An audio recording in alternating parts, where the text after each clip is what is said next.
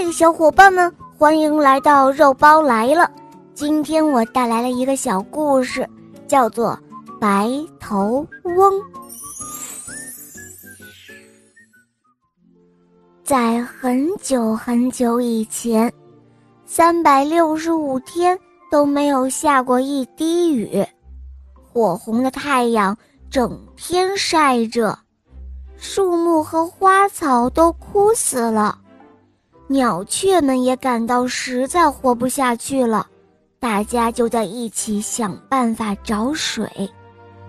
有一只鸟说：“呃，湖边倒是有水，就是路太远了，大家看该怎么办呢？”白鹤说：“那好办呀，我们从湖边捉一条河道，水就会流过来的。”大家都说这个办法不错，一致同意到湖边去啄河道。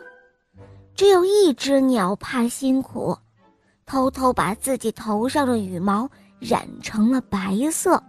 他对大家说：“呃呃，我老了，头发都白了，哪能干得了这些事啊？”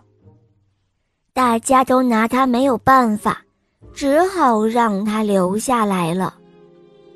于是，鸟雀们开始到湖边去啄河道，啄呀啄呀，嘴都出血了。太阳炎热难耐，差点把它们的羽毛都烤焦了。实在是熬不过去的时候，它们就飞到湿润的地方去喘一喘气。就这样，它们啄了七天七夜，终于在湖边。啄出了一条河道来，水就这样沿着河道流过来。水流过的地方，草木转绿，花儿开放，雀鸟们到处飞，到处歌唱，真是高兴极了。只有那只染白了头的鸟儿非常的苦恼，它飞不高，不敢唱，怕别人笑话它。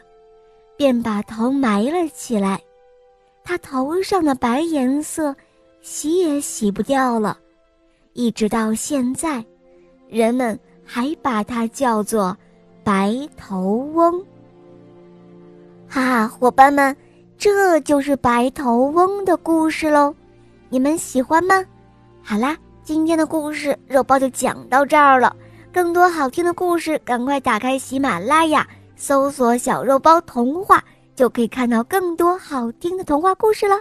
我们明天再见，么么哒。